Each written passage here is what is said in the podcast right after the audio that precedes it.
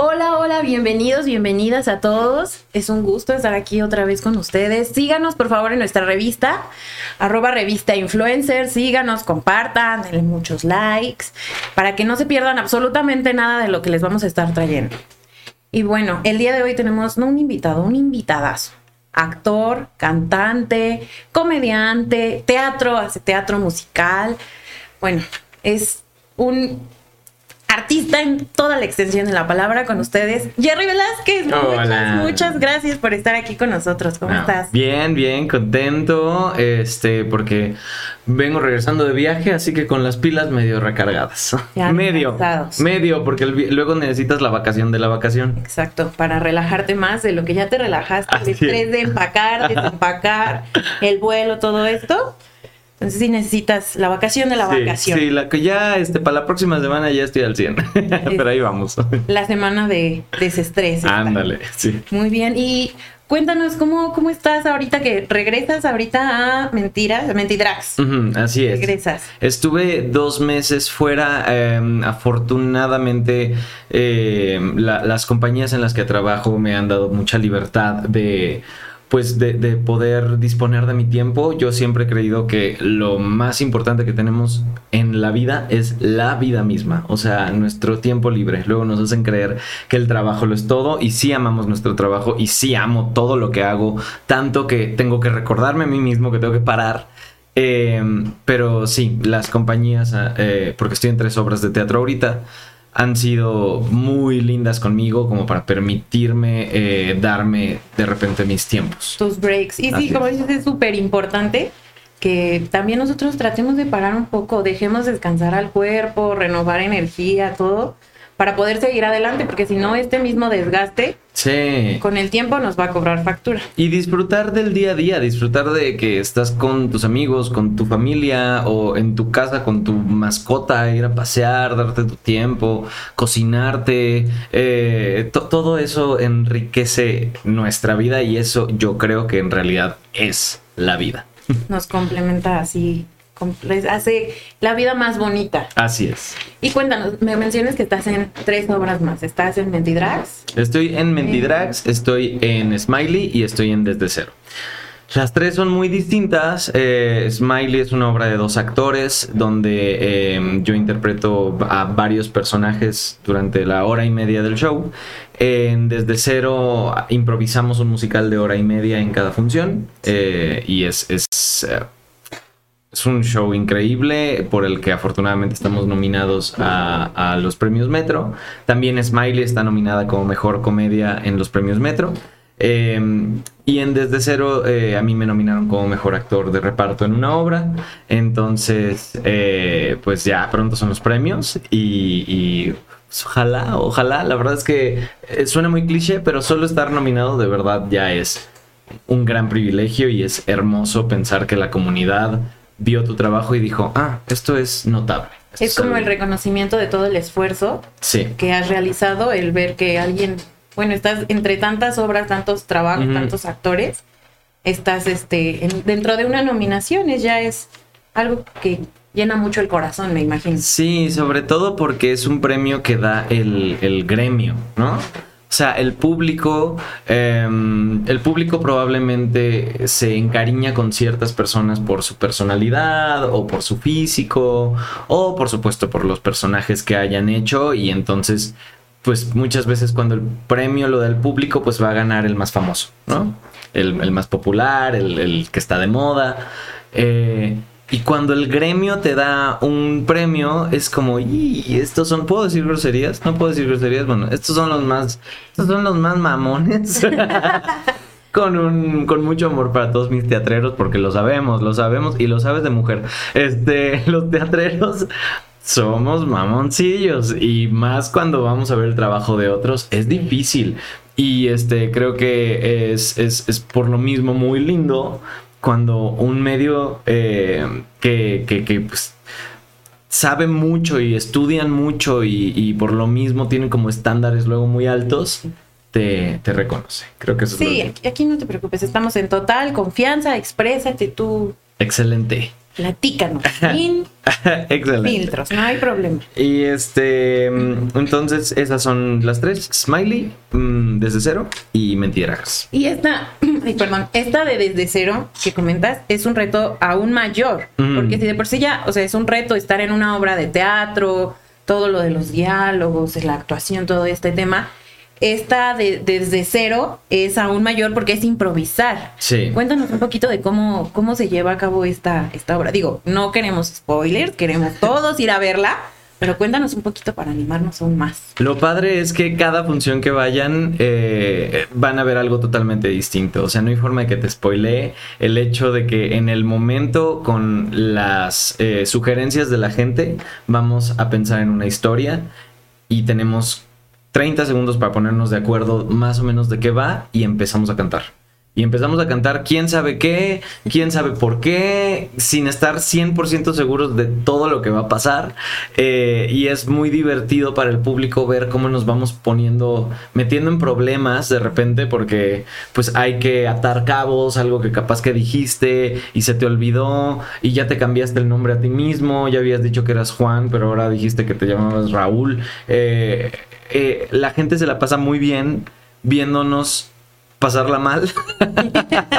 Porque te digo, de repente entras en estos problemas y, y, es parte del juego de la impro, es parte de estar ahí, divertirse y, y siempre intentando encauzar la historia a algo que tenga sentido, a algo que sea redondo y teniendo diferentes números musicales para poder pasar por la estructura, eh, como, como el, la estructura correcta que debería tener un musical.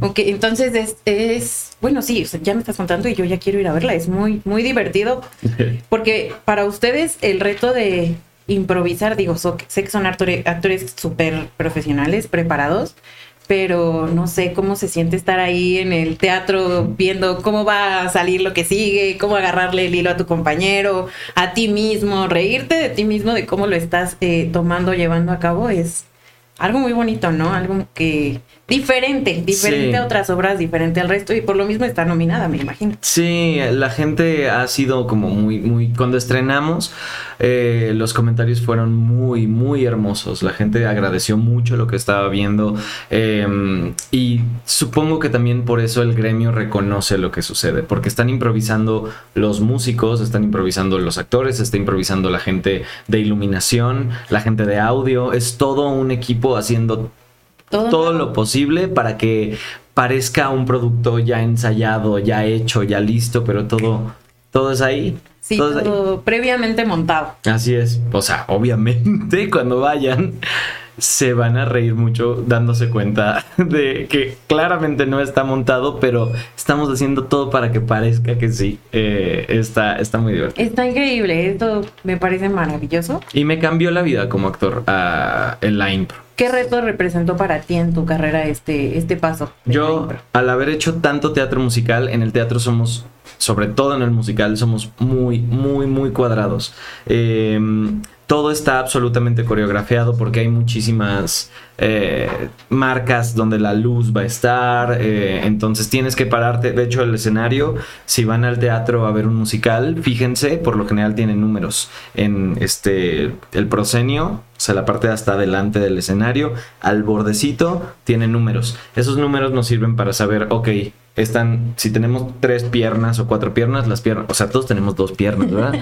Pero las piernas son los que están a los lados de un escenario y por ahí salimos los actores. Por lo general están divididas con, con telas negras.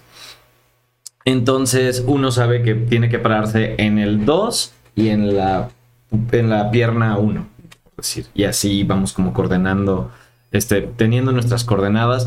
Eh, por lo mismo, por lo general somos gente muy cuadrada. cuadrada. No se nos permite improvisar. En el musical siempre hay este, un, una música por detrás que, que, está como muy timeada para que digas este texto en tantas vueltas y empieza la canción otra vez. Eh, por eso no hay mucho espacio para el juego para la improvisación, en realidad, en el musical. También, si un día decides salirte por un lado que no era, digamos que si tienes que salir por la derecha y decides salir a la izquierda, te puedes literal matar. O sea, pu- puede estar bajando algo de la escenografía que tú no sabías que bajaba por ahí y aplastarte y morir. O sea, yo siempre he pensado en el teatro musical como una trampa mortal. De verdad, si lo haces mal, si te vas para donde no es, si sales antes de lo que tenías que, algo te puede aplastar. Podría entrar como un deporte extremo. Sí, porque imagínate que es escenografía del tamaño de, de todo el escenario y baja completa y tú caminas por ahí, es peligroso. Entonces, eh, por lo mismo, los musicaleros somos como, haz esto, haz esto, de aquí te vas acá, de aquí te vas acá. Y la impro es una herramienta que te permite eh, encontrar libertad en tu interpretación.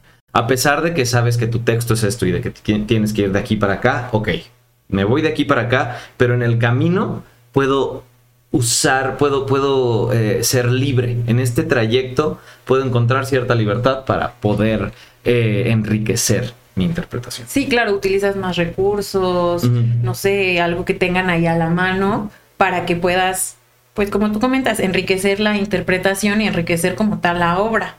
Eso. Entonces, esto representó e- ese paso en tu carrera, ¿no? Pasar de algo muy cuadrado, venía a ser algo cuadrado, cuadrado, cuadrado, a algo más fluido, más libre. Sí, sí, sí, sí. Bueno, en el musical ahí sí, o sea, en el improvisado, o sea, de repente han dicho, y de repente entró Chabelo, y entra Chabelo. O sea, de repente tenemos, casos extremos de cosas que no venían mucho al caso, pero suceden. Y, y también es muy divertido porque no siempre vas a tener la oportunidad de que entre Chabelo a la escena. Entonces, escenario cuando- y convivir con Chabelo. Así es, entonces cuando entre Chabelo, pues ya juega, está Chabelo ahí y diviértete, improvisa. Y hablando de esto mismo de la diversión. Bueno, yo sé que para la, la improvisación, pues ella representó este reto.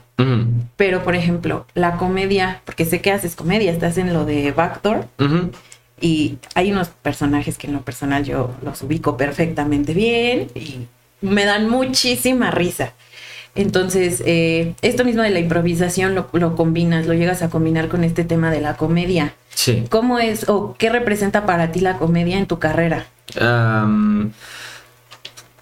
Yo creo que tengo cara de chiste y tengo, o sea, como que no me agarran para cosas dramáticas y creo que esa es la razón. Eh, como que me ven, mi energía eh, está más fácil de encaminar hacia la comedia. Como que naturalmente tengo una, una cosa un poco más, más liviana.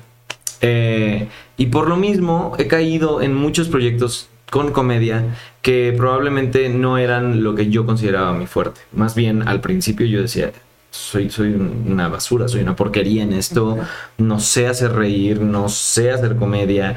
Empecé mi, pro- mi primer proyecto como actor haciendo comedia fue a los 19 y me acuerdo del terror que me daba. Decía, ¿cómo? ¿Cómo voy a lograr esto? Eh, pero pasó el tiempo y el- ese tipo de personajes seguían llegando.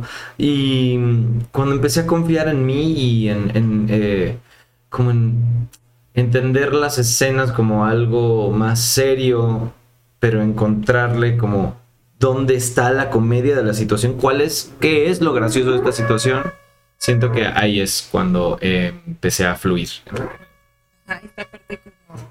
Uy, por ahí tenemos un sonidito.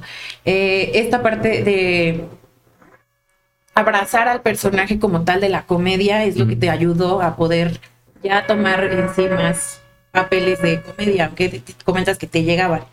Pero, por ejemplo, eh, ¿no te gustaría a ti hacer mm, drama? O sea, he hecho. Eh, ¿has hecho drama? He hecho drama, sí, he hecho este.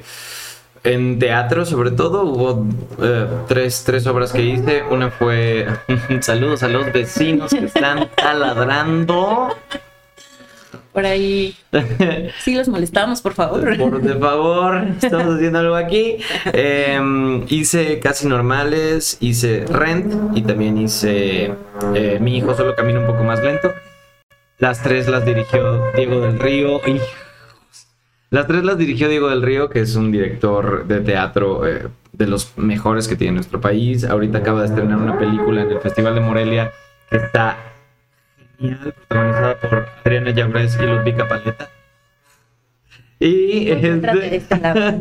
Una mosquita.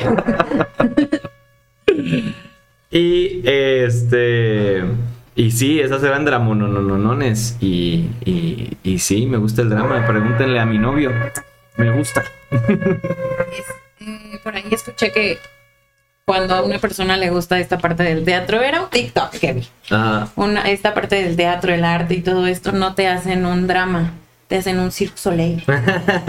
Todo este tema, porque es arte, pero el drama ahí está implícito. Pasa que conectamos mucho mu- eh, nuestro quehacer, o sea, lo que, lo que tenemos que generar en, eh, cuando estamos trabajando es conectar con nuestras emociones. Entonces, tenemos un acceso muy directo a las mismas.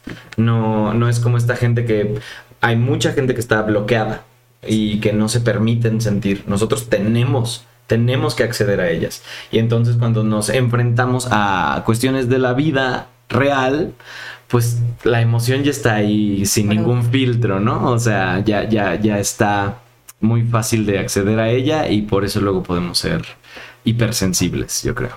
Ahí con, con, bueno, eres tú, tú eres muy una persona expresiva, una persona muy, muy abierta a, a las emociones. Está, está muy bien porque creo que estamos en una sociedad en la que nos reprimimos mucho emocionalmente, bastante. O sea, no podemos expresarle a alguien más eh, un cariño o una emoción, un abrazo, por ejemplo. Y algo que creo que también lo vi en uno de tus videos, que vamos, voy a este punto, entre hombres. Mm, O sea, entre hombres es increíble que la sociedad marque un estándar de estar, ser siempre agresivos para entre ellos demostrarse amistad, Sí. un cariño fraternal, de hasta de familiar. Sí, sí, sí. Y muchas veces dentro de las mismas familias lo restringen. Entonces eso creo que está muy mal. Creo que ya estamos en una en tiempos de que debemos de cambiar eso, debemos de dejar que las emociones fluyan porque pues ahí está, por ejemplo, intensamente, ya viene la otra película de intensamente, nos Sí. explican ahí todas las emociones. Entonces debemos de dejar de, de fluirlas, de que las otras personas sientan, porque a veces no sabemos también cómo está la otra persona o lo que está viviendo la otra persona Mm. y ayuda mucho que alguien llegue y dé un abrazo o manifieste que está la empatía, ¿no? De por medio. Exacto, porque mucha gente en ese comentario, en ese video que hice me comentaban que así somos, ¿no? Yo así muestro mi amor, yo muestro mi amor a través de un golpe, a través de un este de insultarte, de decirte alguna algún apodo que sé que te molesta. Y claro, todos disfrutamos también de esta dinámica chingaquedito en nuestras relaciones porque habla de un nivel de confianza, habla de un nivel de este de em, ¿Cuál es la palabra? De, de, de ah, ah, ah, cuando eres como co- complicidad. Hay una complicidad cuando sabes que le vas a decir una perrada al otro y el otro te contesta otra. Hay complicidad. No digo que no podamos jugar de repente con, con, con, es- con esto. Pero qué fuerte pensar que hay gente que no es capaz de realmente llegar con su amigo y decirle, me siento mal, estoy triste, oye, me gustó esto que hiciste, eh, vi tal cosa, oye, te ves muy bien. Eh, apenas ayer pensaba en, algo que vi. No me acuerdo, no me acuerdo si fue algo de teatro o fue. No me acuerdo qué fue. Ah, ya, Mauricio. Ayer eh, fuimos a la alfombra roja y tu outfit estaba muy cabrón, se veía muy, muy bien. Y al final del día dije, ¿por qué no le dije en todo el día? O sea, todo el día veía su outfit y pensaba, qué chingón está, qué bonito, qué bonita combinación, qué bonito todo. Y no se lo dije. Y entonces, digo, no es que soy una terrible persona por no haberle dicho, pero lo que me cuestiono es, ¿por qué no hacemos más eso? ¿Por qué no nos permitimos? Es lo más generoso que puedes hacer. O sea, de- de- decirle al otro algo positivo que piensas de él. Porque de verdad lo pensaste, pero nos censuramos porque es como, no, qué pena. Sí, como que muteamos justamente todos estos sentimientos, estas emociones, los comentarios positivos, que muchas veces hacen falta. O sea, Sí. en serio, gente, díganse lo que sienten, díganse, te ves bonito, está bonito tu outfit, tu peinado, Sí. abrácense. No, no quiere decir que todo el mundo sea o tenga que ser positivo todo el tiempo. Pero sí esta parte de congeniar más, ¿no? Estar más en contacto con la gente. Y creo que eso nos ayudaría a abrir muchísimos temas de conversación, a prevenir o evitar muchísimas cosas en, Sí. en- como sociedad, como familias, como- o sea, es, es un tema que debería de tocarse más a fondo y más a profundidad cada vez más y cada vez más recurrente hasta que a todos nos quede claro. O sea, bien mencionas esto, esta parte que te comentaban a ti de, pues es que así soy. Pero no, o sea, creo que ya es momento de romper ese, ese ADN del, creo que así somos. Sí, la pregunta es ¿por qué eres así? Sí, así eres, de acuerdo. ¿Y qué se hace con eso? ¿Por qué eres así? Entonces, cuando entendemos de dónde viene, existe una posibilidad y una oportunidad para cambiar, ¿no? Ah, no expreso las emociones porque aprendí que es de mujeres, las- por ejemplo, en el caso de los hombres. Las mujeres son las emocionales, los hombres son fuertes. Y los hombres no le dicen a otro hombre que, que guapo. Y los hombres, este, es de ver quién es más. Es como una competencia de quién es el más cabrón. Y no tiene que ser eso. O no esta debería frase, ser eso. esta frase típica de los hombres no lloran. Ajá, los hombres. no- Por Claro que lloran. tienen lágrimas, todos tenemos el mismo funcionamiento biológico, Sí. todos lloramos, porque, o sea, esta parte del, del género es, es, no sé por qué se volvió tan representativa, tan significativa, tan un, muchas veces un arma, un arma para utilizarla contra las demás personas. Sí. Entonces, pues creo que es momento de que ya cambiemos. Ya es 2023, ya pasamos una pandemia, Sí. ya la vimos cerca todos. Por favor, hay que cambiar. Sí, ya, relájense todos, dejen de, de- Además es demasiado control el que tenemos sobre nosotros mismos. Todo el tiempo pensando qué no decir, qué hacer, cómo parecer, que, soy más ser o parecer. ¿Qué te imaginas? Diría RBD. Este... eh, eh, solo sé tú y ya, y lo que pienses, dilo respetando a los demás. O sea, si, si uno respeta al otro, el otro me va a respetar a mí. Y entonces eh, eso va a generar que el otro sienta más libertad de existir. Porque nadie lo va a estar chingando. Porque nadie le va a decir nada por simplemente ser. Entonces, como que ahí está la base de todo. Cuando hay respeto entre todos, Todos fluimos. así es. Existe la posibilidad de que haya libertad. Y mira, bajo, bajo este tema muy interesante que estamos tocando, eh, tú recientemente este año declaraste, bueno, en muchos medios dicen, salió del closet. A mí personalmente es un término que no me gusta porque es, un, es un mueble social que te impusieron, que no debería de estar ahí. Sí.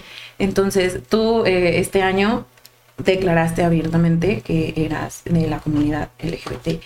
Entonces, para ti, ¿tú te preparaste previamente a esto para poder abrirte y ya dar este mensaje? Que francamente no sé por qué tendríamos que, que necesitarlo o darlo en tu caso. O sea, no lo veo algo. Pero bueno, diste el mensaje. ¿Tú te preparaste previamente para poder hacerlo? Yo creo que mi preparación fue eh, mi, mi aceptación propia, ¿no? Como el entender quién soy y este, amar quién soy y em, que primero todo mi círculo supiera, ¿no? O sea, tam- también es medio absurdo cuando desde los 20 años ya absolutamente todas las personas que te importan lo saben y no tienen un problema y tu vida la llevas cada día con esa naturalidad, pero siempre que vas a una entrevista, de repente hay alguna pregunta como de, ah, ¿y la novia? O sea, tal cual, de repente una entrevista es como ir con tu tía. ¿Y la novia qué onda? ¿Y estás enamorado? Ya ¿Y te qué vas a casar, pasó?" mijito. Así, así. Eh, y cuando vas en grupo, sobre todo, eh, es muy fuerte el contraste de los que hablan con toda la libertad, por lo general los heterosexuales, y como una persona de la comunidad que no quiere que se sepa, tiene que estar como toreando la pregunta, ¿no? Bueno, pues ahorita en este momento de mi vida estoy bien solo o estoy con una persona que me hace muy feliz, pero nunca dices estoy con mi novio o, sí tengo novio o no tienes que decir quién es, no tienes que este, decir absolutamente todo eh, lo que pasa en tu vida privada, pero mi cuestionamiento era, ¿por qué omitir cosas que no tienen peso? No tiene peso decir, sí, tengo novio. No, o sea, si cualquier fulano, actor, dice tengo novia, da igual. O sea, si al caso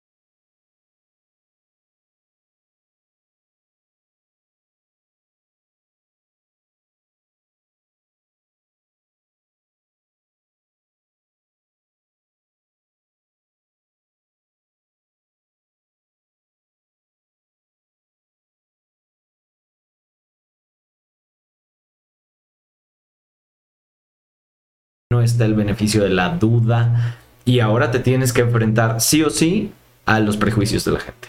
Sí. Y es una porquería eh, que tu andar por la vida esté em, rodeado de prejuicio. Pero es parte de lo que nos está tocando vivir ahorita. Y yo ahí sí, eh, lo que la razón por la que creo que es muy importante sí salir del closet.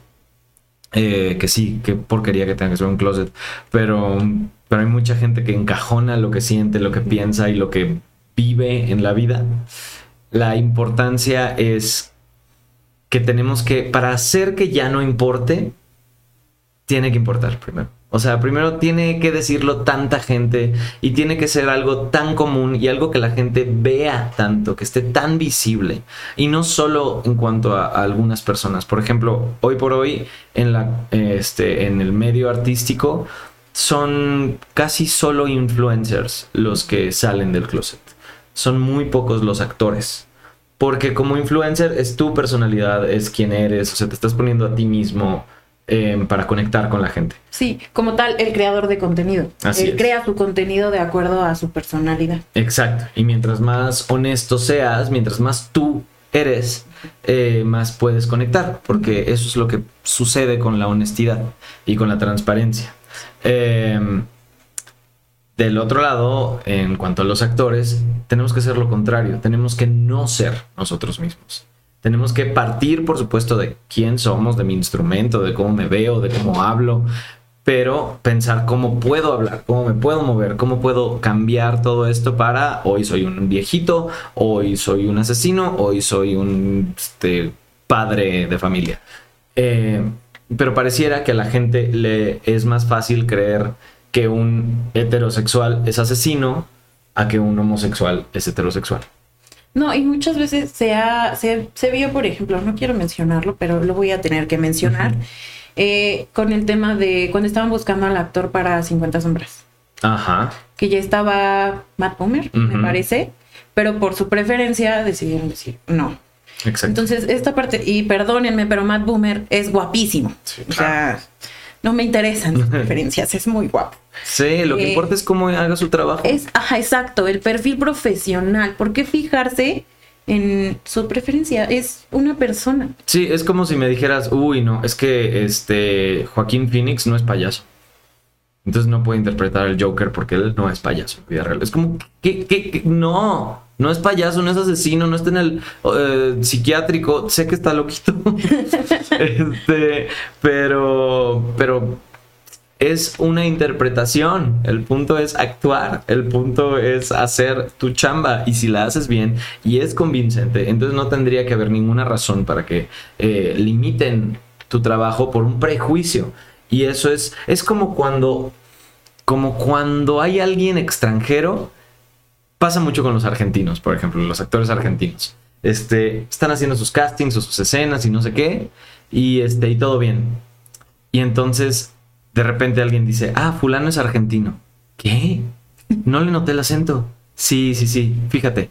Y entonces ya, te pones ahí bajo lupa, bajo lupa a ver en qué momento se le va a salir un nadita y es de, Sí es. Sí es. Entonces, pero la, la impresión inicial no fue así. Ya te, ya te había convencido, pero ahora como tienes un preconcepto, estás como poniendo bajo lupa. Condicionando el trabajo. Así es.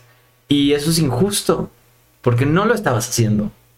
Pero ya sabes, ahora lo estás haciendo. Y esto es porque el tabú sigue siendo muy fuerte. Entonces eventualmente dejará de serlo y para que deje de serlo, tenemos que llenar, tenemos que hacer, let's make being gay boring. Hagamos que salir del closet sea aburrido. Que ya la gente diga, oh, qué hueva, un billonésimo. Hagamos eso, ya, que de flojera. Por favor, porque cuando esto suceda, entonces ya, ya no va a ser noticia, ya no va a ser un problema, ya no va a ser... Ah, yo, yo nunca en la vida había tenido tantas notas de, de, de, periódicos, revistas y medios en general de mi persona como cuando salí del closet. Y ni siquiera me estaba ayudando la gente de Yanko, precioso. la gente de prensa de mi agencia, ni siquiera yo empecé a trabajar con ellos el mes pasado. Y en ese momento yo estaba solito, solito, nada más yo ahí con mis redes sociales y, y ya. Y ahí sí, TV Notas, TV Novelas, oh, el Heraldo de México, El Sol de Puebla, el ta, ta, ta, y yo pensé que fuerte que esto sea noticia. Esto habla de que sigue siendo muy choqueante para la gente. No debería serlo, pero hagamos que sea aburrido. para que sea aburrido, hay que salir del closet. Y entonces en 10 años ya no va a ser noticia. En 10 años ya no va a ser raro que un actor sea gay. Porque va a ser uno. O sea, si son. Si el 100% de actores hombres eh, está trabajando exitosamente en la industria, probablemente el 60% o el 50% son gays. Y nadie estaba diciendo, mmm, ese es gay. No, pero no se atreven a decirlo porque les da miedo ese prejuicio. Por el tema del trabajo. Exactamente. Pero pues es trabajo, o sea, gente es un cocinero no deja de cocinar bien o mal porque sus preferencias. O sea, es así de ilógico. Entonces, bueno, bajo este, este tema también está mucho eh, la parte de juzgar. Estamos en una sociedad bien rarísima uh -huh. en estos tiempos y todo el mundo es experto en todos los temas, mm. todos los temas. Que si fulanito hizo tal, ah, no, es que yo voy a comentar en mis redes que yo soy experto en eso que hizo. Mm. Y la siguiente semana somos expertos en otra cosa. Entonces, creo que, pues sí, las redes sociales están bien, pero es un arma de doble filo. Y mm. creo que sí tenemos que, pues como lo mencionas, o sea, hacer cosas más... Las cosas que llaman la atención, que no deberían de llamar la atención, hay que aburrir a la gente sí. hasta que diga, ya no me llama la atención. Ah, qué bueno, ahí era el punto, ya no te tenía que llamar la atención. Sí. Déjame en paz, sigue con tu vida. Sí, sí, sí, ojalá, ojalá. Pero yo creo que sí, ya muy pronto. Ya afortunadamente hay muchas personas que están cambiando el chip y están cambiando la conversación uh -huh. y está ayudando mucho. Sí, pronto, pronto, en unos años. Pero precisamente hablando de este tema que dices, en ningún eh, momento me habían hecho tantas notas. No entiendo por qué si eres un actor en todo el tamaño de la palabra esta parte del doblaje, por ejemplo, mm. eres... ¿Cuántas temporadas de Pokémon? Desde la temporada 14 uh -huh. hasta ahora uh -huh. has llevado los intros de Pokémon. Así es. ¿Y cuál de todos te gusta más? ¿Cuál es tu favorito? Ah, hay uno que canté para, creo que era XY. No me acuerdo, pero es el tema original de Pokémon. O sea, tengo que ser siempre el mejor, porque nadie más. Y fue la primera vez que me tocó cantarlo. Y era como una versión un poco más rockera. Este un poquit poquitito más rápida.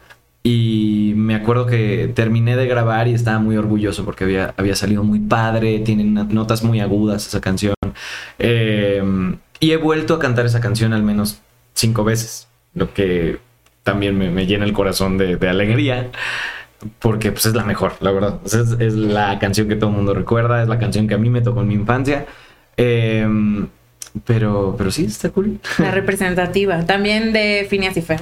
Phineas y Fer. Tienes canciones. La de Ardillas por doquier, un tema Ardillas por doquier.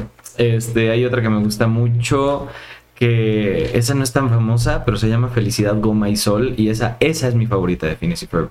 Em, y hay otra que se llama La Alfombra Aérea del Área, que es como un mundo ideal.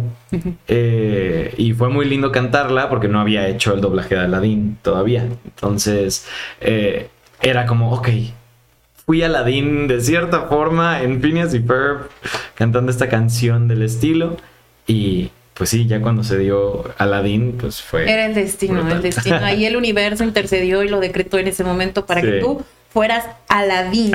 sí. En esta parte de Disney. Mm. Tú vienes de, Disney desde. Nos regresamos hasta High School Musical cuando hicieron el aquel show en una televisora de por ahí. En el 2007. En el 2007. No, no es mucho tiempo. Estamos jóvenes. Hace 16 años. Este, tú empezaste ahí. ¿Cómo, mm. llegaste primero a, High School Musical? High School Musical, perdón. Una disculpa. Eh, al show, al reality. ¿Cómo llegaste tú en, ese momento? Hice un casting, primero hice el casting para Timbiriche, este, me rechazaron eh, y luego fui a, vine aquí a México a hacer el casting, yo soy de Mérida, entonces vine a hacer ese casting, me acuerdo que llegué primero a porque era en el TEC de Monterrey, pero yo llegué al de Santa Fe. Y ya era la hora del casting y este me dijeron, no, aquí no es. Y ya chequé y vi que era en el de este...